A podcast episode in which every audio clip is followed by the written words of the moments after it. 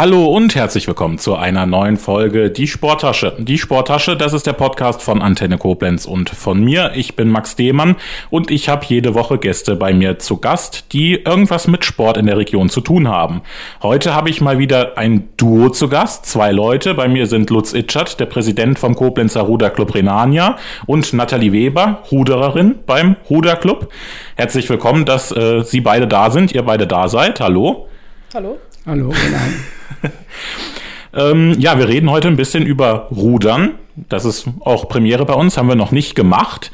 Ähm, zum Aufbau vom Podcast. Jeder, der schon ein bisschen reingehört hat, weiß das, aber ich erkläre das dann immer gerne nochmal. Also wir, ja, wir, wir orientieren uns so ein bisschen an dem klassischen Fußballspiel. Das heißt, wir fangen gleich an mit dem, Aufwär äh, mit dem Aufwärmen thematisch.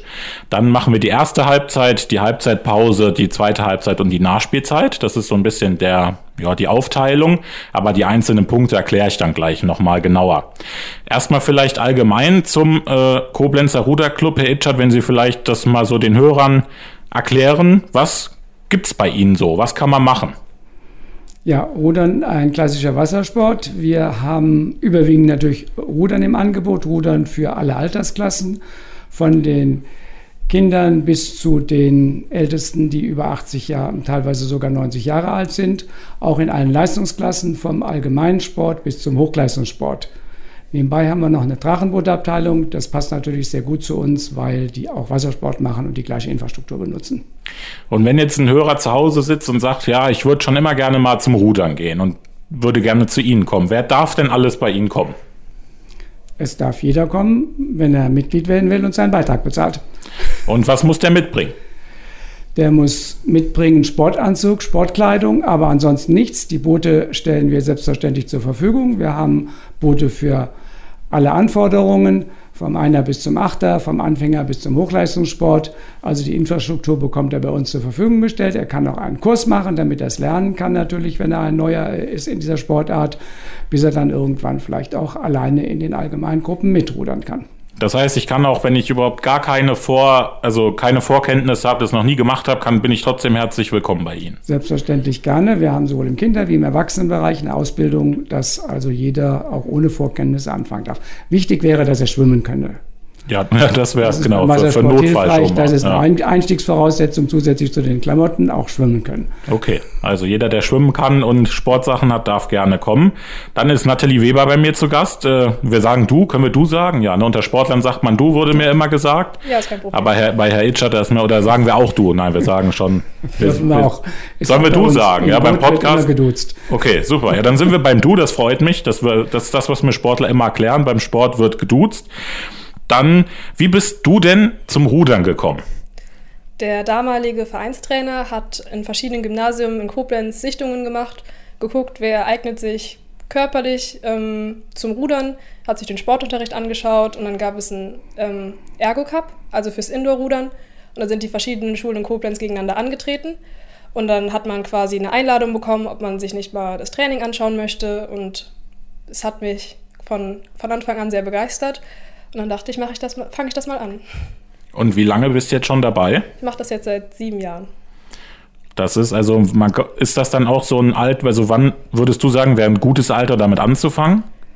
Also natürlich ist je früher, desto besser. Also zu jung ist auch vielleicht, ein, also ab zwölf Jahren, denke ich, kann man anfangen. Und ansonsten gibt es eigentlich nie zu spät. Also man kann eigentlich in jedem Alter anfangen zu rudern. Man muss es ja nicht leistungssportmäßig machen. Es macht auch so sehr viel Spaß. Jetzt hast du den Ergo Cup angesprochen. Vielleicht manche Leute denken vielleicht, oh, das klingt ein bisschen langweilig, so Rudern auf dem Trocknen sozusagen. Aber was ist da für, also was ist da das Coole dran, auf dem Ergometer zu trainieren? Also auf dem Ergometer hat man ja ein Display, wo man sehen kann, wie viel zieht man und wie stark ist man. Und da kann man sich quasi immer weiter pushen, mehr zu ziehen, schneller zu sein. Und wenn man das dann noch mit anderen zusammen macht, dann macht das gleich viel mehr Spaß, als wenn man ganz alleine vielleicht in einem Raum sitzt und auf so einem Ruderergometer sitzt. Also man kann auch da die Freude drin finden. Und den Ergo Cup, den gibt's, wie oft gibt es den? Gibt es den jedes Jahr bei, bei euch im Club oder? Wegen Corona leider nicht. Aber sonst, ansonsten eigentlich jedes Jahr. Das sind immer so die siebte, achte Klasse und die Kinder haben eigentlich immer sehr viel Spaß dabei. Vielleicht, äh, wie wird's angenommen von den Schulen? Jetzt, wenn wir mal Corona ein bisschen ausklammern, wie war das bisher? Immer Resonanz groß? Es gibt eine Reihe Schulen, die jedes Jahr gerne dazu kommen. Es ist für die Schulen und für die Schüler und auch für den Sportunterricht immer ein Event. Man kommt aus der Schule raus, ist zwei Stunden in einem Club, hat diesen Wettkampf miteinander. Der Sieger kriegt Preise, die kriegen einen Pokal, die kriegen T-Shirts. Äh, also von daher ist das immer ein großer Erfolg und für uns ist es als Club halt die Chance zu gucken, wie stellen sich die Kinder auf den Ergometern an, wen könnte man einladen, dass er mal einem Schnupperkurs teilnimmt. Gut, dann haben wir jetzt so ein bisschen die Allgemeinheiten geklärt. Wir kommen jetzt zur Aufwärmphase. Und die Aufwärmphase bei uns ist, oder bei mir ist ein bisschen gefürchtet von meinen Gästen, weil da stelle ich entweder oder Fragen. Und diesen knallhart recherchiert ihr entweder oder Fragen. Wir kommen zur ersten Frage. Wie gesagt, jeder, der sich angesprochen fühlt von euch beiden, darf darauf antworten. Gerne auch beide. Meine erste Frage ist, alleine im Boot oder zu viert im Boot? Zu viert. Und bei dir? Es kommt drauf an, mit wem man im Boot sitzt. Warum ist das ist zu viert? Warum also schöner als ist für mich entspannender. Äh, dann äh, hat man nicht so die Verantwortung, dass man sowohl Richtung wie alles äh, beobachten muss, sondern man kann auch zwischendurch einfach entspannt rudern äh, und abschalten. Und gut, ich sehe es mir so als, als Ausgleich für die Berufstätigkeit oder das Engagement auf dem Wasser. Und das Wasser ist eine wunderbare Chance, abzuschalten, auszugleichen. Und wenn man zu viert im Boot ist, äh, ist so auch dieser Teamgeist, der Mannschaftsgeist kommt dann stärker als im Einer, wie gesagt, und die Aufgaben auf den Schiffsverkehr zu achten, auf die Fahrtrichtung zu achten, die verteilen sich. Und du hast gesagt, es kommt drauf an, wer mit dem Boot sitzt. ja, also ähm, im Einer ist es halt, man kann quasi, ist es entspannt, weil man hat jetzt, man muss nicht darauf achten, dass man sich an jemand anderen anpasst oder man muss jetzt nicht einen besonderen Rhythmus einhalten, sondern man kann für sich selber fahren, man kann ganz entspannt, also im, zumindest im Rennen einer, ganz langsam, also ganz entspannt das Training angeht. Um Vierer ist es schon manchmal ein bisschen anspruchsvoller, wenn man ähm, mit anderen, also wenn man mit vier verschiedenen Leuten fährt, jeder hat seinen eigenen Ruderstil man muss alles aufeinander anpassen. Deswegen kommt es darauf an, mit wem man zusammenfährt, läuft das Boot natürlich und es ist entspannt. Aber es kann natürlich auch ein bisschen aufwendiger werden, das mhm. Boot zum Laufen zu kriegen. Das ist so ein bisschen der Unterschied Leistungssport, Breitensport ja. gewesen. Also wenn ich natürlich eher so wanderfahrtsmäßig entspannt im Breitenboot sitzen würde, dann wäre Vier natürlich viel entspannter und würde auch, macht auch viel Spaß. Mhm. Aber leistungsmäßig kommt es halt wieder drauf an, mit wem fährt man zusammen, wie harmoniert man miteinander. Ja. Jetzt wurde es angesprochen, wenn man alleine in einem Boot sitzt, muss man natürlich auch auf Richtung achten, auf Verkehr achten. Wie ist es denn auf der Mose so zu rudern? Man, man kennt das als Fußgänger, man sieht, oh, groß sind ja schon auch größere Boote unterwegs. Wie ist, vor allem, man fährt ja in Anführungszeichen halt rückwärts, ne? Deswegen ist es, wie, wie ist das? Ja, zum einen sind wir ja verpflichtet, alle drei Schläge uns umzuschauen und zu schauen, äh, ob irgendein Schiffsverkehr ist, irgendeine Gefahr, äh, eine Kollision oder irgendwas im Boot. Und zum zweiten haben wir eine Fahrtordnung die uns vorgibt, an welcher Seite der Mosel wir fahren und mit welchem Abstand zum Ufer direkt wir fahren, damit sich auch Ruderboote nicht äh, zwingend gegenseitig begegnen, sondern der eine fährt im näher am Ufer, der andere mehr zur Fluss mit denen. Dann gibt es bestimmte Stellen, die vorgegeben sind, wo die Mosel gekreuzt wird.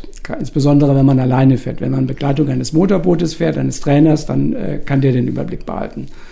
Dadurch, das sind so die Sicherheitsvorschriften, die sich ergeben. Das ist teilweise mit der Wasserschutzpolizei abgestimmt, äh, teilweise ist es auch vom Verein ja festgelegt. Wenn man jetzt vielleicht gerade, man hat die Olympischen Spiele vielleicht verfolgt, hat ein bisschen geschaut, es gibt ja das Rudern und es gibt ja auch den Kanusport, das heißt, wo man dann eher vorwärts fährt, wenn man mal den großen Unterschied. Ist das auch, was man schon mal gemacht hat? Habt ihr irgendwie schon mal Kanu-Erfahrungen? Ich habe das mal als Betriebsausflug freizeitmäßig an der Lahn gemacht. Einmal so, so eine Paddeltour, mhm. aber und, und vielleicht mal im Urlaub in so einem Kahn auf irgendeinem See mit den Kindern. Aber ansonsten bin ich Ruderer.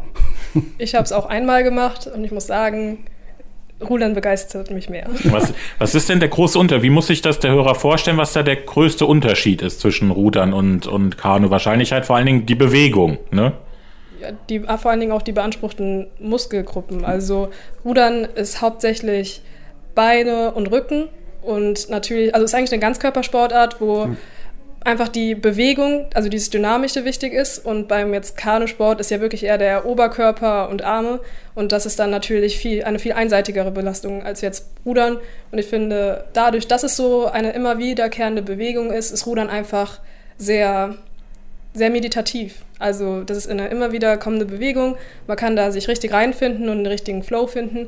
Und das ist halt beim Kanufahren, finde ich persönlich nicht so. Ist so, ist genau. Es ist die ganz, der Ganzkörpereinsatz, der das Tolle ist beim Rudern, von den Füßen bis, bis zu den Schultern und dem Kopf. Äh, und äh, beim Kanufahren ist einfach Arm und Oberkörper und der Rest sitzt ja auf der Bank beziehungsweise ist eingeklemmt, mhm. die Beine. Dann kommen wir zur nächsten Frage. Kraftraum oder Ruderboot? Äh, Im Sommer Ruderboot, im Winter Kraftraum. Ja, ja. würde ich auch sagen. Und was ist schöner? Rudern. Dann zu Wasser oder zu Land, wenn wir mal allgemein, wenn Sie irgendwie freizeitmäßig unterwegs sind. Auch gerne Aktivitäten auf dem Wasser oder dann eher doch Festland? Wenn es geht, gerne auf dem Wasser. Wenn es nicht geht, fahre ich auf Fahrrad oder irgendwas. Aber lieber auf dem Wasser. Ja, also Training machen wir auch mehr als Rudern. Wir fahren beispielsweise auch Rennrad. Mhm. Ähm, ich bin lieber auf dem Wasser als im Wasser, muss ich sagen. also Trainingseinheiten Schwimmen sind jetzt nicht mein Favorit, aber ich bin auch sehr gerne auf dem Wasser, auf dem Boot. Mhm. Ähm, aber auch sehr gerne Fahrradfahren, Wandern, Laufen. Aber Schwimmen gehört auch dann, das ist auch eine Trainingseinheit, die man macht, also für Ausdauergeschichten oder? Ja, wenn es im Sommer besonders warm war und auf der Mosel besonders viel los war, viele Motorboote unterwegs waren, dann sind wir auch mal schwimmen gegangen. Ähm, ist aber, ich, wir sind ja keine Schwimmer, also macht's, ist für mich persönlich besonders anstrengend gewesen. Ja. Dann habe ich noch eine spezifischere Frage. Lieber im Doppel-Zweier oder im Doppel-Vierer? Mir egal, beide. Kommt ich, ja. wieder drauf an, mit wem, mit aber ich würde sagen im Doppel-Zweier auf jeden Fall. Wenn man, gibt es da, also außer dass halt im Doppel-Vierer dann zwei Leute mehr drin sitzen als im Doppel-Zweier, gibt es da trotzdem auch Unterschiede im Ablauf? Macht man dann irgendwie was anders, als wenn man zu zweit in einem Boot sitzt? Die Aufgabenverteilung ist ja, anders. Ja. Also im Vierer gibt es ja Schlagmann oder Frau, dann gibt es die Übernahme, dann gibt es dahinter, also das ist Position Nummer zwei. Es wird ja immer vom Bug, also von der Fahrtrichtung, ähm, abgezählt. Der gibt dann meistens Kommandos und der ganz hinten dreht sich um. Und im Doppelzweier ist das halt auf zwei mhm. Personen. Also da gibt es nicht so viel, man könnte sagen, Unruhe im Boot, weil es nicht so viele verschiedene Aufgaben zu verteilen gibt, sondern ähm, es gibt die Schlagmann oder Frau und den Bug, der quasi den Rest macht, sich umdreht, die Kommandos gibt. Ja. Versichert den Verkehr und steuert oder gibt die Steuerkommandos, der Buchmann, ja. Und wird man dann auch danach, also aber man trainiert dann schon auch alles, oder so, dich könnten wir jetzt dann, oder euch beide, könnte man jede Stelle im Boot setzen und ihr könntet auch diese Aufgaben, die der zu erledigen hat, oder trainiert man das dann noch spezieller? Ähm, natürlich gibt es immer, wenn man mit denselben Leuten fahren, hat man natürlich immer ein prädestinierten Platz, wo es heißt, so diese Person ist besonders gut auf diesem Platz. Das ist vor allen Dingen bei Schlagleuten so, die dann besonderen Kampfgeist haben oder einen besonders gut anzunehmenden Schlag. Aber man kann eigentlich flexibel eingesetzt werden. Also es ist nicht so, man kann nur im Bug sitzen oder man kann nur auf Schlag sitzen, weil auf jedem Platz ist die Ruderbewegung gleich. Äh, es kommt halt immer darauf an, wer sitzt ganz vorne, also wen sieht man, welche Bewegung macht man, aber sonst kann man eigentlich alles, jede Position einnehmen. Wie lange ruderst du schon, Lutz? Wie lange machst du, also kannst du dich erinnern, wann du das erste Mal in einem Ruderboot gesessen hast? Ja, also ich war Schüler, äh, so 14 oder wie, ja. ungefähr in dem Alter. Habe dann einige Jahre unterbrochen, als ich nicht in Koblenz war und nicht am Wasser gewohnt habe und habe dann vor ja, ungefähr 30 Jahren wieder angefangen. Also auch schon lange dabei. Das waren schon meine gefürchteten Entweder-Oder-Fragen für heute. Es war, war okay, oder? Manchmal sehe ich meinen Gästen an, die haben richtig gelitten, aber ich glaube, ihr beide, es war okay. Kein Problem. Sehr gut. Super, das heißt, wie bei einem, äh, also bei mir heißt das ja dann Aufwärmen vor der ersten Halbzeit. Aufwärmen ist, ist bei euch auch ein Thema. Macht man das? Muss man das auch machen? Wie umfangreich ist das? Ja, also Aufwärmen ist schon ziemlich wichtig, vor allen Dingen von Rennen weil man belastet den Körper, also es ist wie bei jeder anderen Sportart, man belastet den Körper oder die Muskeln ja besonders und muss das sich natürlich warm machen, die Muskeln aufwärmen, in dieses Rennfeeling kommen, aber auch im Training muss man ja auch erstmal ein bisschen warm werden. Man kann ja nicht direkt von 0 auf 100 gehen, sondern muss sich ja auch langsam ansteigern. Auch wenn wir jetzt hobbymäßig aufs Wasser gehen, wir rudern die ersten ein, zwei Kilometer uns langsam ein und so hinter der Gilzer Brücke, das sind zweieinhalb Kilometer etwa, dann wird es anspruchsvoller. Ah ja. Dann, dann geht es richtig los. Wie, wie, wie weit bis wohin rudert man dann? Ist das jedem selber überlassen oder hat man dann wirklich eine Stelle, wo man sagt, ab hier muss es wieder zurückgehen? Ja, nee, das ist jedem selbst überlassen, wie viel Zeit man hat. Äh, das wird im Boot abgestimmt. Das kann bis Lai sein, das kann bis Winningen sein, das kann bis hinter Winningen sein. Es gibt auch sehr ausdauernde, die fahren bis zur Schleuse und dann wieder zurück. Also das ist jedem frei überlassen. Du hattest es ja schon angesprochen, bei euch gibt es auch Drachenbootrennen. Was, was, wenn vielleicht Hörer das jetzt zum ersten Mal hören, was ist Drachenbootrennen? Äh, wir haben eine Drachenbootabteilung, äh, haben auch zwei Drachenboote, einen 10er und einen 20er. Und äh, die trainieren entsprechend auch, die melden für Wettkämpfe. Gut, das war jetzt in der letzten Zeit schwierig, aber ähm, die sind erfolgreich gewesen, regional, national, international. Wir hatten schon verschiedene Weltmeisterschaftsteilnehmer, also die auch über die Nationalmannschaft äh, dort teilgenommen haben. Es ist halt ein ganz anderer Sport. Wir haben es eben diskutiert. Die sitzen fest auf einer Bank, äh, sitzen vorwärts und paddeln und haben dann den Trommler, der sie äh, den Rhythmus vorgibt, mhm. äh, weil das ja wesentlich schwieriger ist als im Ruderboot, dass alle im gleichen Takt rudern, wobei der auf der Mosel nur eingeschränkt trommeln darf wegen des Lärms für die Anwohner. Aber wenn man da Lust drauf hat, könnte man da dann auch Kann mitmachen. man gerne kommen und auch äh, mal mit den Paddlern zusammen äh, sich das anschauen, trainieren, äh, um zu schauen, ob einem das gefällt. Also wirklich vielseitiges Angebot bei euch im, im Club. Gut, dann kommen wir jetzt in die erste Halbzeit. In der ersten Halbzeit die teile ich normal thematisch immer ein bisschen auf im Vergleich zur zweiten Halbzeit. Und zwar würde ich die heute so aufteilen, so ein bisschen, dass wir uns mal angucken, bis Stand heute, wie es aussieht, sowohl bei dir, Nathalie, wie es so gelaufen ist das Jahr, aber auch aus eurer Sicht, Corona ist halt immer noch da. Ich weiß, wir haben Anfang des Jahres schon miteinander gesprochen, mal, wo wir hofften, dass es dieses Jahr einigermaßen wird. Ich glaube, es ist immer noch besser als letztes Jahr, aber halt immer noch nicht ganz perfekt. Und in der zweiten Halbzeit würde ich dann eigentlich gerne mal so ein bisschen einen kleineren Ausblick dann wagen auf das, was noch so kommt, jetzt dieses Jahr, vielleicht auch im nächsten Jahr. Deswegen erstmal die erste Frage, Lutz, vielleicht an dich aus deiner Sicht. Wie würdest du bisher den Sommer vergleichen im Vergleich zum letzten Sommer, im letzten Jahr? Ich denke, er ist etwas entspannter als im letzten Jahr, weil die Vorschriften nicht mehr ganz so streng sind, weil auch einfach die Zahlen nicht mehr so hoch sind. Wir hatten als Ruderer den großen Vorteil, dass wir letztes Jahr auch im kleinen Booten rudern durften. Wir durften ja fast immer rudern, weil wir an der frischen Luft sind, haben ein, zwei Leute im Boot, mehr waren damals nicht zulässig, die haben den erforderlichen Abstand gehabt, äh, sodass also der Sport möglich war. Äh, dieses Jahr ist ja jetzt äh, seit im frühen Sommer alles möglich, also alle Bootsklassen sind erlaubt, alle Trainings im Außenbereich sind erlaubt, im Innenbereich gibt es natürlich noch Einschränkungen. Das Einzige, was uns beeinträchtigt noch, ist die äh, Nutzung der Umkleiden und der Duschen. Die ist halt nach wie vor sehr restriktiv bzw. einzeln möglich, aber der Sport insgesamt geht wieder. Großes Beispiel Wanderfahrten. Wir haben auch jetzt wieder eine Wanderfahrt, äh, die zurzeit läuft. Das war letztes Jahr in der Form alles nicht möglich. Und wenn wir so ein bisschen auf den Leistungssport schauen, wie war da, wie ist da der Vergleich? Ist schon ein bisschen leichter geworden im Vergleich zum letzten Jahr, oder? Äh, letztes Jahr gab es sehr wenig Vergleiche mit den anderen. Also letztes Jahr wurde ja leider die Weltmeisterschaft abgesagt, der U23, aber die Europameisterschaft hat stattgefunden. Aber die Qualifikation musste über, wurde über zwei Tage gemacht. Also man musste natürlich auf dem Ruderergometer einen Wert abgeben, schon im Frühjahr, aber die Bootsleistung wurde nur über, also es wurde nur über einen Wettkampf qualifiziert. Also man musste quasi ein Wochenende wirklich zeigen, dass man in die Nationalmannschaft gehört und danach wurde nominiert und das ist natürlich sehr ein sehr großer Druck und stressiger, als wenn man die, über die ganze Saison seine Leistung zeigen kann und zeigen kann, wie kontinuierlich äh, man trainiert hat.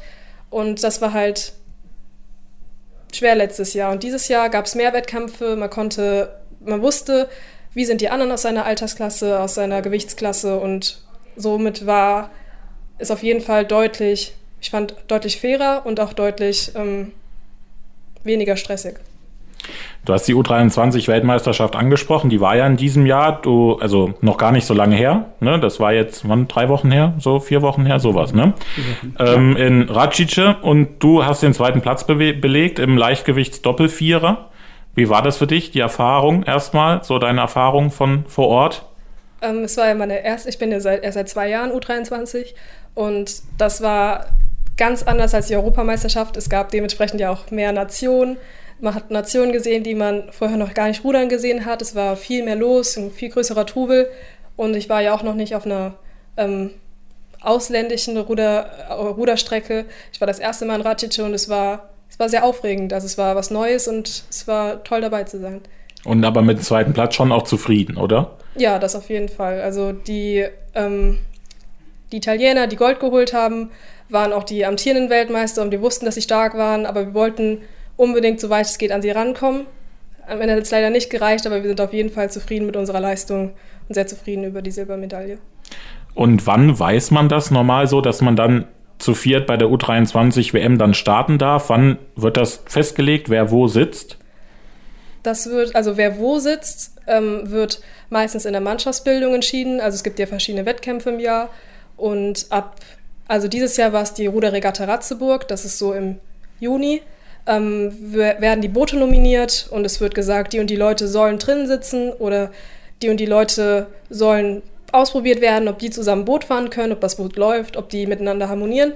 Und dann ähm, wird in der Mannschaftsbildung geguckt, wer sitzt wo, äh, was passt zusammen, wie wird das Boot eingestellt. Und dann wird halt bis zur Weltmeisterschaft zusammen trainiert, unter einem Trainer, der dann zugeteilt wird, meistens ein Bundestrainer. Ja, und dann wird zur, zum Saisonhöhepunkt trainiert. Und wie lange kann man sich dann diesen Trainingsblock, den abschließenden, dann vorstellen? Über wie, wie viel Zeit äh, erstreckt sich das dann? Das heißt dann UWV, also ist die unmittelbare Wettkampfvorbereitung.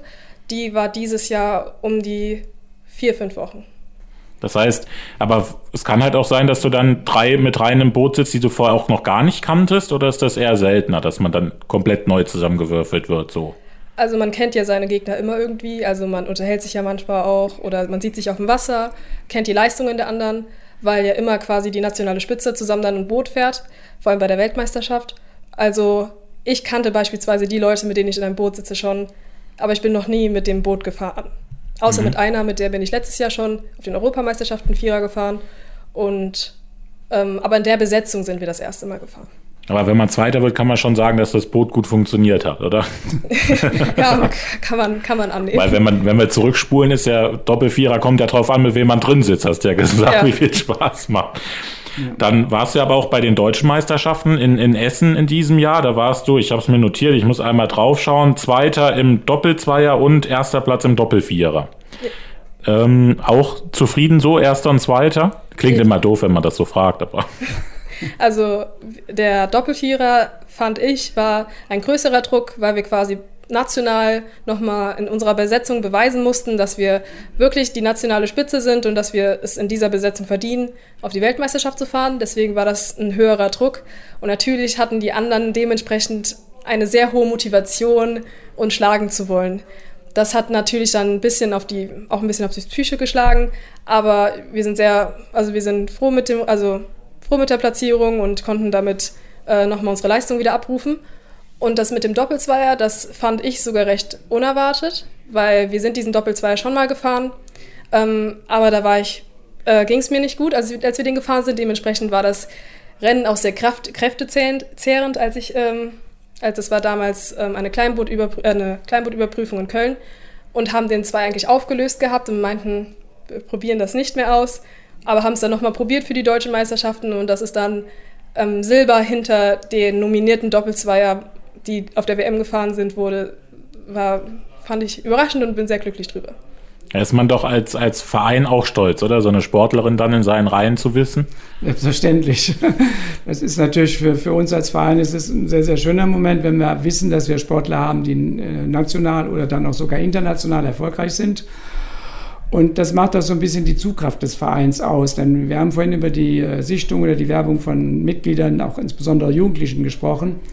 Da kann man natürlich ganz anders äh, rangehen, wenn man auch erfolgreiche Sportlerinnen und Sportler im Club hat, die da stehen, die da anfassen, die da mittrainieren und die sehen ganz normal aus und die fangen genauso an und machen das Gleiche, was die anderen auch machen.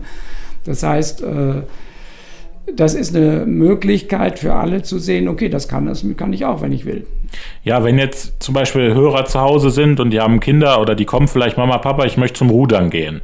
Was, was würdet ihr denen mitgeben, den Eltern und auch den Kindern? Macht das auf jeden Fall oder ja, selbstverständlich macht es auf jeden Fall. Also äh, dieses Training ist äh, aus vielen Aspekten aus unserer Sicht sehr gut, weil zum einen haben wir natürlich feste Trainingszeiten, das diszipliniert zeitlich. Ist was anderes, als wenn man für sich Rad fährt, in ein Kraftstudio oder irgend sowas geht, wie man das individuell gestalten kann. Zum Zweiten ist es, wenn man im richtigen Training ist, hat man ja auch Ziele. Das heißt, man arbeitet auf bestimmte Ziele hin. Ich will eben auf einen Landesentscheid oder ich will auf einen äh, Bundesentscheid oder ich will zur Meisterschaft fahren oder sowas alles. Oder ich will auch einfach eine Regatta gewinnen, die nächste. Das heißt, äh, das sind alles Eigenschaften, die sich häufig generell bei den Kindern auch in ihrem sonstigen Verhalten äh, zeigen oder ändern dann, dass sie einfach in der Schule schneller ihre Hausaufgaben machen, weil sie zum Training wollen. Weil bei vielen ist es ja nach wie vor so, du kannst jetzt zum Training, wenn du die Hausaufgaben gemacht hast. Und wenn man mit Leistungssport ist, verlangen wir auch gewisse schulische Leistungen. Also ein Schüler, der gefährdet ist in der Versetzung oder schlechte Noten hat, der bleibt nicht lange im Training, weil man kann mit Rudern kein Geld verdienen. Also insofern ähm, ist der Rudersport und das alles, was damit dranhängt, an Wettkampferfahrung, an Teamgeist, an Regatta, fördert auch die Persönlichkeit. Deswegen sage ich also immer rudern. Aber zum Beispiel, wenn ich Leichtathleten da habe, die ich das frage, in der Leichtathletik ist ja wirklich, der kann ja ne, groß, klein, eher der Werfer, eher der Springer, eher der Läufer, findet was. Das beim Rudern auch so? Ist es egal, ob ich jetzt 1,70 Meter bin oder 2 Meter bin? Jeder findet doch da auch was, oder? Ja, also Sport machen kann bei uns jeder, in jeder Größe, in fast jedem Gewicht. Äh, das geht sicherlich. Irgendwann kommt natürlich dann der Punkt, wo man sagt, okay, für eine Höchstleistung national oder international sind gewisse körperliche Voraussetzungen da. Aber es muss ja nicht jeder Höchstleistung bringen. Man kann auch so Sport machen, man kann auch so wettkampforientierten Sport machen. Auch wir haben einmal einen deutschen Meister und der war auch sogar international erfolgreich gehabt. Da hat der Trainer vorher gesagt, was will ich mit dem Kleinen? Der war nachher im, im Vierer, äh, der für die Nationalmannschaft gestartet ist, weil er einfach äh, durch seine Kraft und, und durch seinen Einsatz das ausgeglichen hatten, dass ihm in der Länge bei einer Sichtung 20 Zentimeter gefehlt haben. Aber er war ihm zu gut. Ja. Wenn du, du hast Schule hast du ja beendet, ne? So war, du bist durch mit deinem Schulprogramm, ne? Ich, ja, ich habe dieses Jahr mein Abitur gemacht. Wie würdest, war es schwierig für dich, Schule und Sport unter einen Hut zu bekommen? Ich war auf dem Max-von-Lau-Gymnasium, also das ist ja ähm, ein, Sport, ein Sportgymnasium und da wurde ich eigentlich sehr gut gefördert und habe auch sehr viel Unterstützung bekommen, damit ich das Training und die Schule unter einen Hut bekomme. Wurde für ähm, Trainingslager freigestellt. Also das hat bei mir eigentlich ganz gut funktioniert. Und dadurch, dass Corona war und vieles auch online war, hat sich das bei mir ziemlich angeboten ja. und konnte das Training ziemlich flexibel gestalten. Wie hätte denn ein normaler Alltag bei dir ausgesehen, ohne Corona, ohne alles? Also dann dieses klassische 8 bis 13 Uhr Schule und dann Hausaufgaben und dann Training oder wie wäre das so bei dir? In der Oberstufe hat man ja nicht von ja. 8 bis 13 Uhr Schule, sondern die Stunden sind ja über den ganzen Mittag verteilt. Ich habe aber bestimmte Trainingsfenster, an denen ich trainieren kann. Also hätte ich dann wahrscheinlich ähm, morgens trainiert, äh, wenn es möglich war nach dem Training, also nach dem Stundenplan, wäre dann in die Schule gegangen, hätte meine Stunden gemacht und wäre dann danach nochmal ähm, zum Training gegangen und hätte dann abends, wenn ich zu Hause bin, meine Hausaufgaben gemacht. Wie oft Training stand denn normal, ist denn normal für dich eigentlich in der Woche, wenn wir jetzt mal irgendwie in die, in, über eine Woche gucken?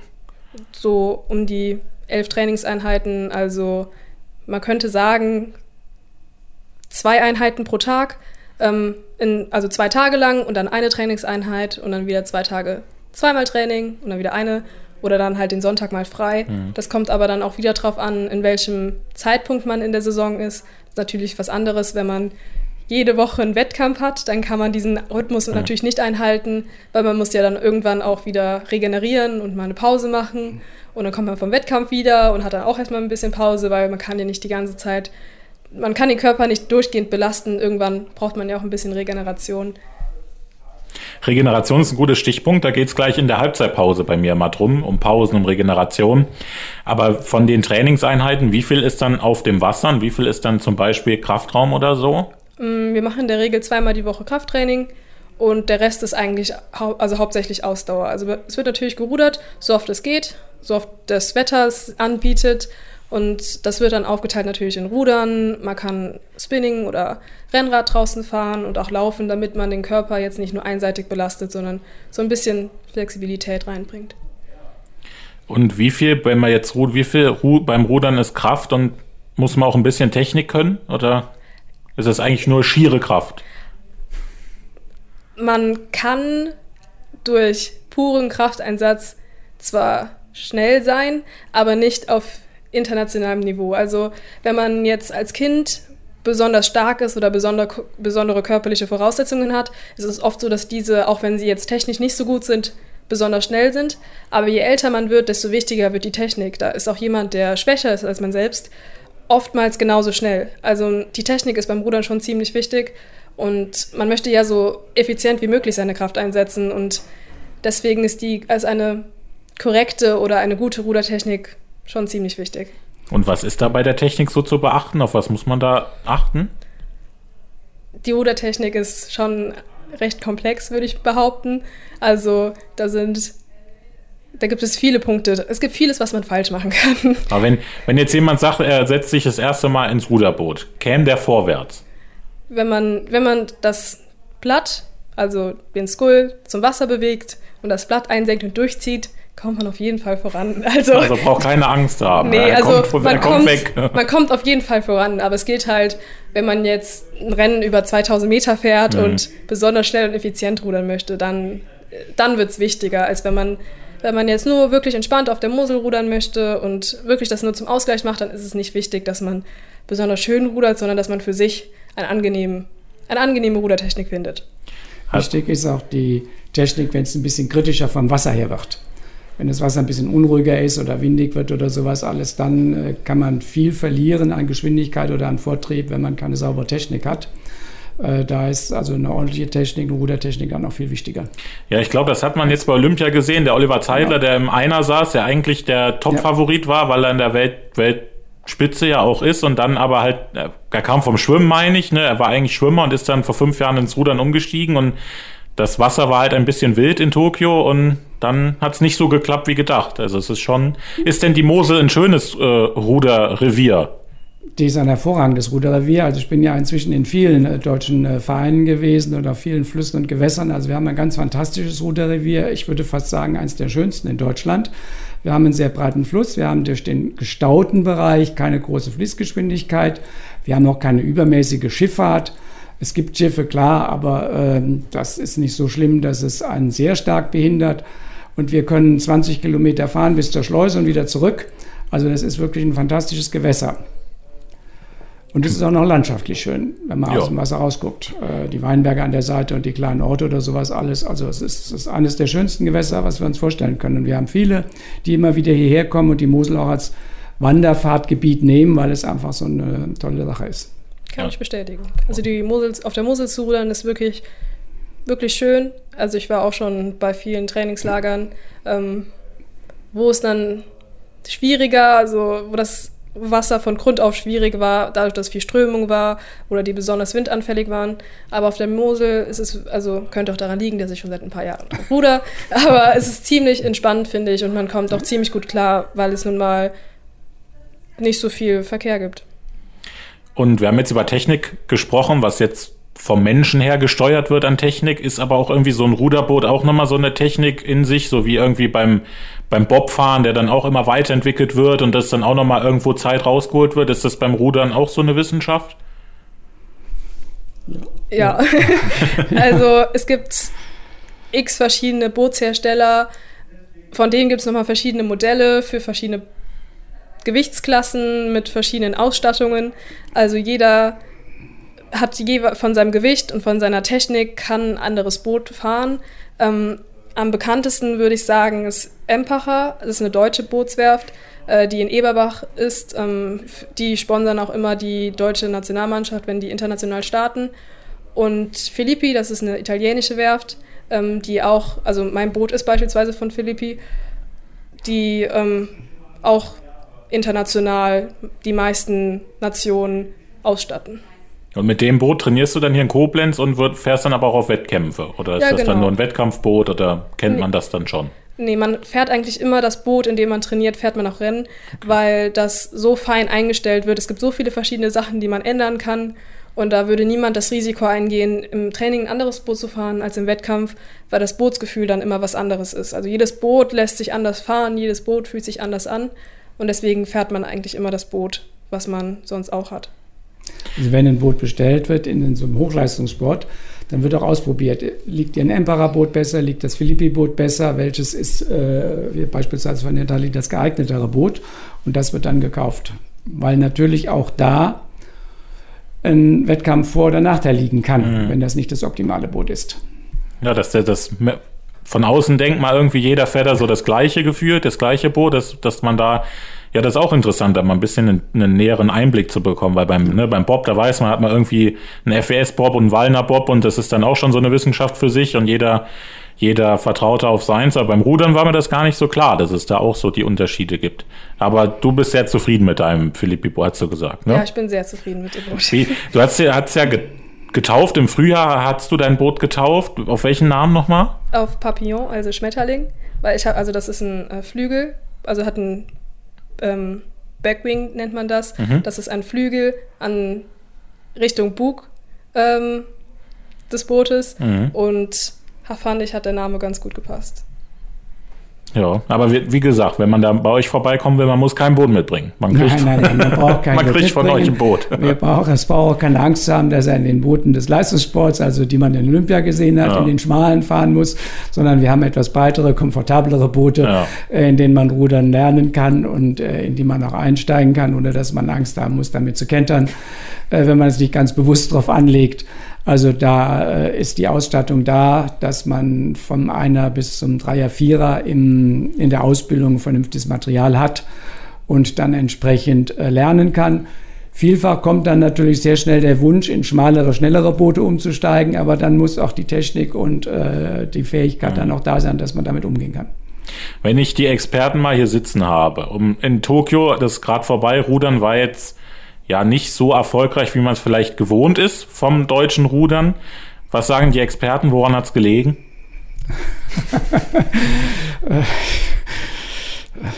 Mehrere Dinge könnten ja. der Grund sein. Also zumal, also das hatten ja, es war jetzt nicht nur im Rudern so, dadurch, dass Olympia ein Jahr später war, hat das nochmal die komplette Lebensplanung von vielen umgeworfen. Und fünf Jahre lang die Motivation so hoch zu halten, ist natürlich schon eine große Aufgabe.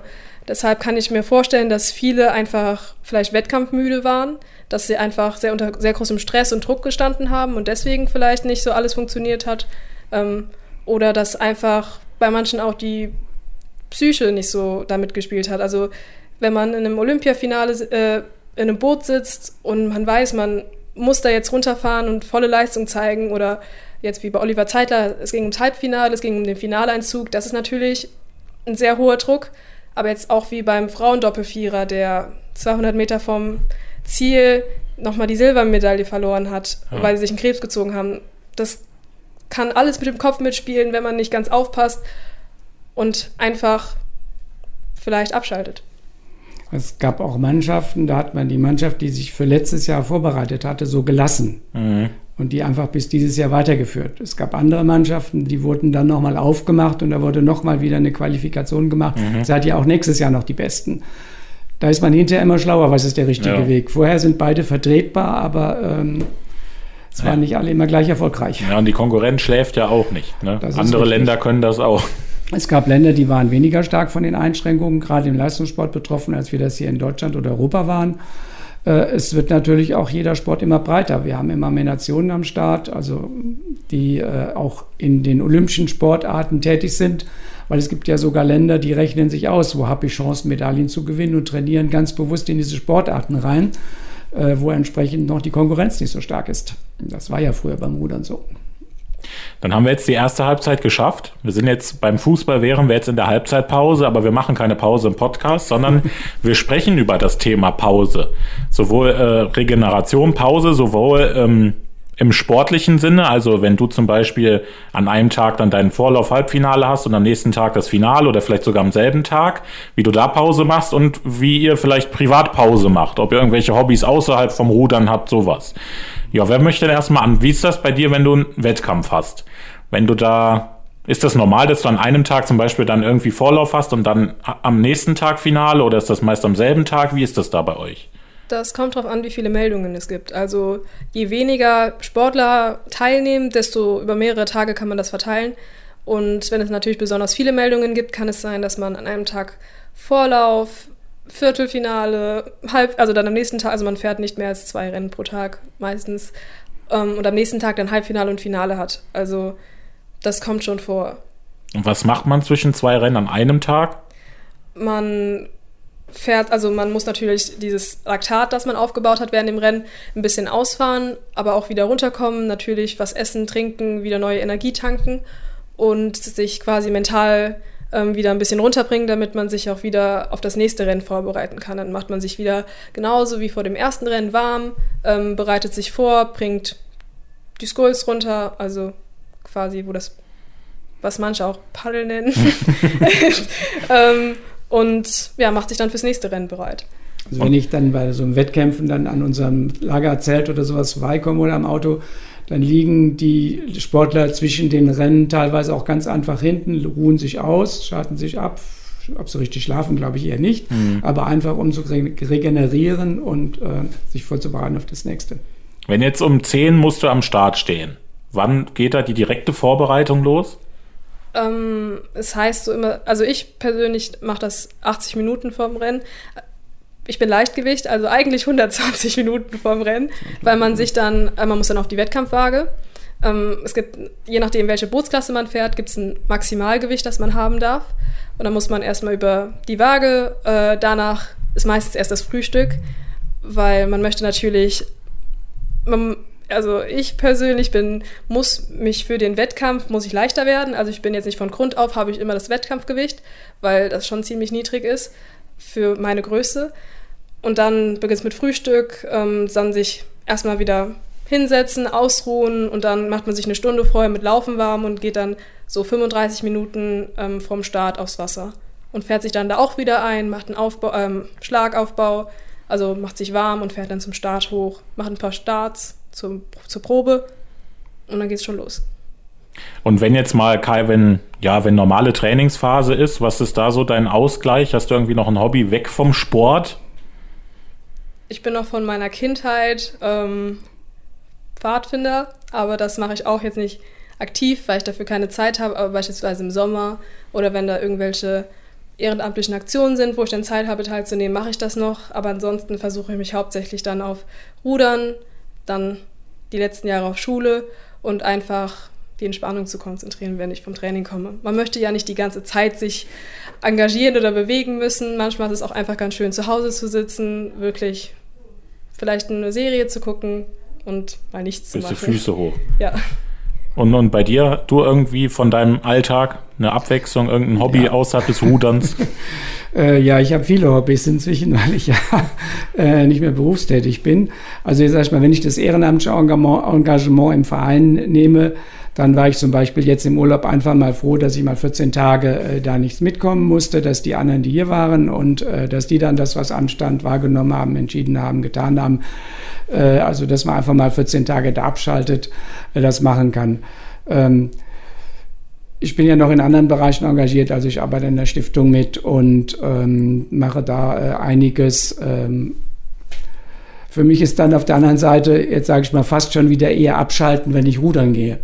Weil okay. das jetzt, ich war jetzt nicht so viel rudern, gut, das war auch Corona-bedingt natürlich ja. lange Zeit, äh, aber das ist dann fast schon wieder Erholung.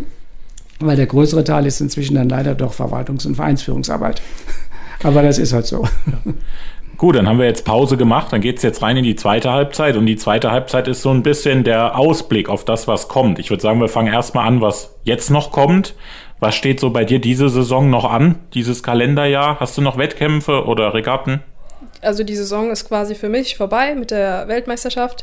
Und jetzt geht es wieder in die Vorbereitung für die nächste Saison. Also die nächste Saison fängt quasi, also offiziell am 1.1. fängt mhm. sie an, aber ähm, eigentlich beginnt sie schon im Winter mit wieder Krafttraining, Indoor-Training und es gibt auch eine Kaderüberprüfung für ähm, alle U23, wo es dann eine Langstrecke gibt und einen ähm, Ergotest. Also das ist quasi mein Saisonbeginn wieder und dann geht's los im November, aber bis dahin muss ich ja dahin trainieren. Also mhm. von, genau. von dem Ende einer Saison geht es eigentlich schon wieder in den Anfang der nächsten. Also die, die ersten Tests für die nächste Saison sind im November. Ja. Und da muss schon wieder so viel Leistung da sein, dass die Voraussetzungen, dass man äh, in den Kreis der Nationalmannschaft kommt, da sind. Das heißt, was man so sagt bei Wintersportlern, wo dann die äh, erfolgreichen Wintersportler im Sommer gemacht werden, die erfolgreichen Sommersportler werden das ganze Jahr gemacht. Ja? Die werden im Winter gemacht. Nee, das ist, kann, man, kann man genauso übertragen. Ja. Das Wintertraining, äh, Kraft und Ausdauer ist das Entscheidende. Wenn dann im, im April, Mai äh, oder März, April die, die Frühtests sind, dann kann man nicht mehr viel retten. Okay. Da muss man die Leistung im Grunde haben, oder? Ja. Ist das schwierig, über einen längeren Zeitraum dann auch das so zu konservieren, dass man dann immer Leistung bringt, wenn es gefordert ist, ob jetzt November oder März oder August? Also man trainiert ja kontinuierlich. Man macht ja nicht mal kurz zwischendurch eine Pause, sondern man hat ja eigentlich jeden Tag Training, man baut jeden Tag auf, man trainiert sich jeden Tag. Also würde ich schon sagen, wenn man das kontinuierlich weitermacht, wird man auch besser. Ja, ja das wollte ich gerade sagen. Das ist ja das Ziel dieser Tests. Dann im November, Weihnachten müssen Ergometer abgeliefert mhm. werden. Im Frühjahr geht es dann weiter. Also im Winter ist ja Februar, März noch dass jeder auch seine Leistungsentwicklung verfolgen kann. Mhm. Er soll ja auch sehen und er will ja auch sehen, okay, ich bin wieder ein bisschen besser geworden in den letzten acht Wochen. Und das soll ja auch das Ziel des, des Trainings sein. Und das ist ja auch für denjenigen, denjenigen, der sich das antut, das Ziel des Trainings. Man tut das ja nicht, um schlechter zu werden. Und insofern bilden diese Vergleiche und diese Leistungswerte auf der einen Seite so ein bisschen die persönliche Entwicklung und helfen natürlich auch dem Trainer und dann auch darüber hinaus äh, den Bundestrainern zu gucken, wie entwickeln sich die Sportler kommen, bleiben die Kandidaten für eine, sage ich mal, einen übergeordneten Vierer im Süden oder in der Nationalmannschaft oder äh, laufen sie eben da raus, mhm. weil andere sich besser entwickeln. Was ich mich gerade noch gefragt habe, wenn, wenn du ein Rennen machst, im Boot sitzt, gibt es da am Anfang schon so einen Moment, wo man weiß, oha, das läuft heute oder oha, das wird heute ein bisschen schwieriger? Gibt es das? Ja, auf jeden Fall. Also ich hatte schon ein Rennen, da habe ich den, also die Aufwär das Aufwärmen und alles lief wirklich perfekt. Die Vorbereitung, alles hat gut funktioniert. Und ich wusste im ersten Schlag, also dem Startschlag, wenn ich mich vom Startblock loslöse, also wenn das sind immer meistens Kinder, die einen festhalten, damit jeder auf der gleichen Linie mhm. ausgerichtet ist, da wusste ich schon, das wird heute kein gutes Rennen. Also das ist natürlich ziemlich frustrierend, weil meistens ist es nicht mehr, dass man körperlich das nicht kann, sondern vielleicht funktioniert das vom Kopf nicht, Kopf nicht ganz. Ja. Also man hat vielleicht sich selber ein bisschen zu viel Druck gemacht und dann versucht man natürlich wieder in diesen Rhythmus reinzukommen und versucht es noch irgendwie zu retten, aber manchmal funktioniert das dann natürlich nicht und man kann nicht, vielleicht man kann trotzdem für andere ein gutes Rennen abliefern, aber für sich selber ist es dann nicht die Topleistung, die man weiß, dass man sie zeigen könnte. Es gibt aber, das Gegenteil gibt es aber auch, ne, wo man dann drin sitzt und denkt, oha, hier geht heute was. Ja, ja, das ist natürlich dann noch motivierender und man möchte noch mehr von sich fordern. Ähm, es geht in beide Richtungen. Gibt es denn aber auch mal ein normales Rennen? Oder? Ja, natürlich, man startet und denkt sich, ja, ja. okay, okay. Ist ganz gut. Nett. ja. Dann ähm, meine, wie, wie sieht es denn im Verein aus? Was steht denn äh, bei, bei euch noch so an jetzt im August? Was, also wir haben jetzt August, was, was steht noch an bei euch? Wir haben jetzt im Verein nach den Sommerferien in der Regel haben wir die äh, Stadtmeisterschaft. Das ist jetzt mehr äh, klein und regional. Was für uns als Verein etwas wichtiger ist, ist die Südwestdeutsche Meisterschaft. Das ist also der Zusammenschluss von Rheinland-Pfalz und Saarland. Das ist so der Vergleich innerhalb des, dieser beiden Bundesländer. Äh, das ist einfach die Frage, was haben wir für Sportler, insbesondere auch im Nachwuchsbereich. Das möchte natürlich der Landestrainer und der Landesruderverband gerne wissen. Und dann haben wir noch einige Meisterschaften anstehen, also Europameisterschaft äh, der U19 steht noch an und äh, der Bundesentscheid steht noch an. Die sind dieses Jahr teilweise später, weil zum einen durch die Olympischen Spiele und zum anderen durch die Verschiebungen Corona-bedingt äh, die Termine jetzt erst im äh, August, September sind. Die sind normalerweise äh, früher im Jahr. Aber es, wie gesagt, spielen natürlich auch die Olympischen Spiele rein. Da ist ja dann auch äh, die, ähm, versucht man, andere Wettkämpfe rauszuhalten, insbesondere internationale. Dann geht es bei uns in den gesellschaftlichen Teil. Also und das Thema auf unserer nächsten Vorstandssitzung wird die Siegesfeier sein, äh, die wir dann ähm, im November in der Regel haben. Äh, wie gestalten wir die dieses Jahr? Und äh, dann geht es darum, wie bauen wir das Winterprogramm auf? Also was können wir dieses Jahr anbieten? Gerade das Winterprogramm war ja im vergangenen Jahr sehr eingeschränkt. Äh, da haben wir fast nur Online-Veranstaltungen anbieten können, dass also die Leute zu Hause ihren Sport gemacht haben und über Skype, Zoom oder irgendwas zusammengeschaltet waren mit dem Trainer und Übungsleiter. Da müssen wir jetzt gucken, was können wir dieses Jahr wieder äh, im Bootshaus veranstalten, wie viele Leute dürfen teilnehmen, machen vielleicht eine Kombination von Online und Präsenz für die, die kommen wollen und die, die nicht kommen wollen oder weil die Zahlen, äh, also die Menge der Sportler, wenn wir 30, 40 Sportler in einer Gruppe haben, die dürfen wir nicht ins Bootshaus bringen. Also das ist heute sich nicht zu erwarten dass eben dann zehn anwesend sein dürfen oder 15 oder irgendwas und die anderen machen es von zu Hause aus. Das sind so die organisatorischen Dinge, die wir jetzt vorbereiten müssen. Zum einen mit der Technik her. Das muss ja dieses Jahr dann etwas professioneller sein. Letztes Jahr war das teilweise mit Skype oder sowas sehr improvisiert und Handy oder sowas alles. Das erwartet dann schon das Mitglied, wenn wir das dieses Jahr wieder machen, dass das dann auch klappt. Das sind so die Punkte, die uns jetzt in den nächsten Wochen und Monaten beschäftigen werden. Aber was ich mich nochmal frage, könnte man eigentlich 365 Tage im Jahr auf der Mose rudern, wenn es das Wetter zulässt? Ja. Ja, also auch bei euch, wenn man dabei, kann man sich jeden Tag sein, sein Boot schnappen und fahren, wenn es passt. Voraussetzung, wir haben ein paar Einschränkungen ähm, im Winter, natürlich nur im Hellen, das ist klar. Äh, dann im Winter in den kleinen Booten mit, mit äh, Rettungsweste, also äh, weil das Wasser ja zu kalt ist. Aber wir haben eine Reihe von Sportlern, insbesondere also im Leistungssport, der trainiert ja durchgehend, wenn es ja. irgendwo das Wetter und der Wasserstand hergibt.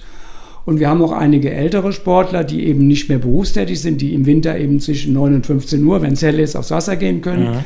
Die gehen jetzt nicht jeden Tag, aber jede Woche das ganze Jahr durch das Wasser. Im Winter zieht man sich halt warm an. Der Steuermann oder die Steuerfrau wickelt sich in mehrere Decken und Thermojacken ein und äh, dann geht das. Das heißt, nur Hochwasser stoppt euch und äh, Hochwasser ist eingefroren. Rudersperre, bei Eis, Eistrieb ist Rudersperre ja. und wenn eben äh, so Baumstämme oder sowas, dann ja. da, da müssen wir auch Rudersperre machen. Das ist aber meistens kombiniert mit Hochwasser. Aber wenn es das nicht ist, ist jederzeit Rudern möglich. Und bei dir ist ja dann jetzt so ein bisschen die Frage, wie sieht es schon aus für nächstes Jahr? Was steht da schon an? Hast du da schon ein bisschen eine Planung, welche, welche äh, ja, Titelkämpfe oder so anstehen? Also natürlich möchte man äh, sich, ich möchte mich natürlich wieder für die Nationalmannschaft ähm, empfehlen und ähm, vorzugsweise wieder bei den Weltmeisterschaften starten, beziehungsweise vielleicht auch schon in den A-Bereich hochstarten. Also man ist mal vier Jahre lang in einer Altersklasse, mhm. also zumindest ab dem U23-Bereich sind vier Jahre und dann der A-Bereich. Steigt man dann auf, sich auch schon für den A-Bereich zu empfehlen und vielleicht schon auf sich gegen die älteren Sportler durchsetzen zu können. Wie ist da so deine Planung langfristig? Hast du dir da schon mal Gedanken gemacht? Wann soll es dann in den A-Bereich hochgehen und was ist da mal geplant? Möchtest du überhaupt weiter rudern? Es kann ja auch sein, wenn man jung ist in dem Alter und dann auf einmal dann nochmal die, ja, die Prioritäten irgendwie anders verteilt. Ja, ich habe noch vor, noch einige Zeit zu rudern. Ich bin jetzt auch in der, Sportför also in der Spitzensportförderung der Landespolizei Rheinland-Pfalz. Das bedeutet, ich kann äh, dual studieren und gleichzeitig trainieren. Also mhm. ich muss dann statt drei Jahre viereinhalb Jahre studieren, aber dafür bin ich viel flexibler im Training, kann mein kann den Polizeiberuf mit dem Leistungssport kombinieren und auch viel leichter freigestellt werden und kann die Klausuren auch besser legen, sodass sie jetzt nicht mit Wettkämpfen ko ähm, kollidieren. Also ich habe schon noch vor, einige Zeit weiterzumachen und ja, spätestens in zwei Jahren muss ich in den A, so muss ich sowieso in den A-Bereich mhm. aufsteigen, aber je früher, desto besser. Und sind dann aber auch Olympische Spiele alles das, was schon auch drüber steht, wo man gerne auf jeden Fall mal hin möchte? Also ich glaube, jeder Sportler träumt irgendwann davor, bei so einem großen Event mal mitzumachen. Die nächsten sind ja in Paris 2024 und äh, bis dahin gibt es zumindest noch, also ich bin ja Leichtgewicht, äh, bis dahin gibt es zumindest noch ähm, diese Gewichtsklasse, weil überlegt wurde, ob diese abgeschafft werden soll. Mhm. Es kann auch sein, dass sie bis da, also dass es verlängert wird bis LA 28. 28. Ähm, aber wenn es jetzt schon in drei Jahren funktionieren mhm. würde, wäre es natürlich fantastisch. Ja, sonst machen wir 32 Australien, geht ja auch noch. Ne, bis dahin kann man ja dann. das ist auch schön, glaube ich. Also ich glaube, das ist auch, auch. schön. auch ja, wenn dann der Winter mal ist. Ein Renania, der ist in Sydney gestartet, 2000, äh, ja. 2002. Da würde sich ja wie, wie ein, klein, ein, ein, kleiner Kreis schließen, ja dann. Das wäre ja. was. Ja. Gut, dann, äh, wenn ausblicktechnisch wäre ich dann auch so, sogar schon durch. Vielleicht noch eine Frage, wenn wie lang plant jetzt so zum Beispiel ein Verein, wenn ihr sagt, oh, wir haben nächsten August möchten wir wieder anbieten, irgendwelche Fahrten. Ab wann plant ihr das dann? Wie viel Vorlauf habt ihr? Plant ihr ein Jahr im Voraus oder? Jetzt Wanderfahrten oder? Ja, genau so, genau so. Äh, das wird äh, immer saisonbezogen geplant, weil das hängt immer davon ab, wie liegen die Ferien, wie liegen Regattatermine mhm. und, und derartige Dinge. Also die einzelnen Abteilungen und Gruppen planen jetzt im Winter das, was im nächsten Jahr stattfinden mhm. soll. Da wird dann, gibt es dann so am Ende des äh, Winters, Januar, Februar sind dann oft nochmal Koordinierungsgespräche. Äh, gibt es dann so interne Pläne, wer bietet wann welche Wanderfahrt an, wann finden Clubregatten, wann finden äh, die Vereinsveranstaltungen statt. Aber da müssen wir uns immer orientieren an dem ähm, Regattakalender, Wettkampfkalender des Deutschen Ruderverbandes. Es hängt davon ab, welche Zielgruppe ist, aber wenn zum Beispiel der Leistungssport in München oder Hamburg ist, dann fallen gewisse Arten von Veranstaltungen an dem Wochenende aus. Die können mhm. dann nicht stattfinden, weil das gibt keinen Sinn. Also das ist im Frühjahr, das ist Februar, März, ist der meistens vollständig. Okay. Dann bei uns geht es jetzt nach der zweiten Halbzeit noch weiter mit der Nachspielzeit, wie bei einem guten Fußballspiel ja immer Nachspielzeit kommt. Und in der Nachspielzeit ähm, frage ich gerne nach sportlichen Vorbildern. Hast du sportliche Vorbilder oder orientiert man sich an anderen Sportlern auch? Also natürlich orientiert man sich oft vor allen Dingen als sehr junger Sportler ähm, an den Älteren, was also man hat vielleicht ein bisschen Ehrfurcht, mhm. weil die sind, zumindest was bei mir so, als ich in den Verein gekommen bin und auch mit dem Leistungssport begonnen habe, im Kinder, also im Kinderjahr, da war ich so 13, 14 Jahre alt, ähm, da sieht man, oh, die sind so groß und die machen das so, also das sieht so alles so professionell aus. Aber wenn man jetzt selber älter wird und man denkt sich vielleicht, die anderen Kinder sehen einen genauso, dann ist es schon ein sehr lustiges Gefühl, finde ich. Ähm, aber ich würde jetzt nicht sagen, dass ich so ein, eine Person mhm. habe, auf die ich jetzt aufschaue, sondern einfach ähm, so quasi als ich auf diese anderen Sportler geguckt habe, diese Gruppe an Sportlern. Mhm. Also, dass man sieht, so, also die waren in derselben Position, wie man jetzt ist mhm. und einfach dieses Zurückdenken, dass man so werden möchte wie sie, mhm. also als Kind. Und nicht, dass man sagt, ich möchte jetzt so werden wie diese eine Person. Mhm. Und bei dir, du irgendwie mal was gehabt, vielleicht auch im Kindsalter, wo du dann dachtest, oh, deswegen möchte ich gerne rudern oder ja, das kam einfach von den Freunden in der Schule her. Da mhm. waren welche beim Rudern, die haben mich mitgenommen. Mhm. Und äh, dazu kam, dass mein Onkel damals auch im Verein engagiert war. Äh, der hatte zwar keinen direkten Einfluss, aber der hat das sicherlich dann auch gerne gesehen. Und es ging darum, wir mussten alle einen Sport machen. Als Kinder bei uns zu Hause. Das haben meine Eltern vorgegeben. Mhm. Jeder muss einen Sport machen und wir durften ein paar Sachen ausprobieren und das Rudern hat mir dann Spaß gemacht und dann bin ich da geblieben. Ob ich damals ein Idol hatte, wüsste ich nicht okay. mehr. Und dann frage ich auch äh, oft, wenn wir uns in einem Jahr wiedersehen würden, was würdet ihr beide, unabhängig vielleicht voneinander, gerne über sich lesen, was passiert ist in dem Jahr? Vielleicht äh, Verein, was wäre toll, wenn du was lesen könntest? Oder was würdest du dir wünschen für deinen Verein? Wenn ich anfangen soll, ganz ja. gerne, dass wir diese Restriktionen und Einschränkungen, die sehr, sehr viel Kraft in den letzten anderthalb Jahren gekostet haben, dass wir die uns hinter uns haben und dass wir den ganz normalen Sportbetrieb machen können, äh, was dann auch dazu führt, dass wir natürlich in der Vereinsarbeit, in den Ausschüssen, in den Vorständen ähm, uns weiterentwickeln können. Wir sind momentan ja überwiegend damit beschäftigt, den Verein durch die schwierigen Zeiten zu kriegen und den Sportbetrieb vernünftig aufrechtzuerhalten. Und du hast du irgendwas, was du gerne von dir sagen könntest, was in dem zurückliegenden Jahr dann passiert wäre? Also natürlich wäre es schön, wenn wieder die Saison wieder normal wäre. Denn seit ich U23 bin, hatte ich keine normale Saison ohne Corona, mhm. weil ich habe quasi, ich bin in die U23 reingestartet und dann Corona, alles wird abgesagt. Also mal wieder normaler Wettkampfsport wäre ganz toll. Und natürlich auch international ein also das richtige Feeling kriegen. Also mhm. Also natürlich war wegen Corona jetzt auch wieder alles eingeschränkt. Man konnte vielleicht nicht so viel mit den anderen Nationen interagieren, weil natürlich sollte jede Nation so in seiner kle eigenen kleinen Bubble bleiben, mhm. damit keine Infektionen irgendwie passieren. Deshalb wäre das ziemlich schön so vielleicht international wirklich Kontakte knüpfen und mhm. international richtiges Rudern. Was ja. heißt richtiges Rudern? Ja, nee. ja, ja. Und für mich als Vorsitzender oder als da entsprechend als Zuschauer auch einfach auf einer Regatta sein können, mit den anderen Zuschauern zusammen ja. sein können, die Sportler hinterher gratulieren dürfen und nicht irgendwo auf nummerierten Plätzen verteilt mhm. in der Landschaft zu sitzen, irgendwo einfach auch das mal wieder zu haben. Also erstmal wieder ein bisschen Normalität zurückbekommen. Ja. Dann äh, zum Abschluss vielleicht gleich äh, gerade nochmal zusammenfassend, wenn jetzt jemand Lust bekommen hat, bei euch mitzumachen, wie kann man sich, wo kann man sich informieren? Gibt es eine Homepage? Ganz einfach, würde ich jetzt, hatte ich gerade im Kopf gehabt, die, unsere Homepage äh, krc-renania.de äh, also www vorneweg natürlich. Äh, da sind alle Informationen drauf. Da sind die Ansprechpartner für die verschiedenen Bereiche, äh, sowohl Drachenboot wie Ruderbetrieb wie Ausbildung.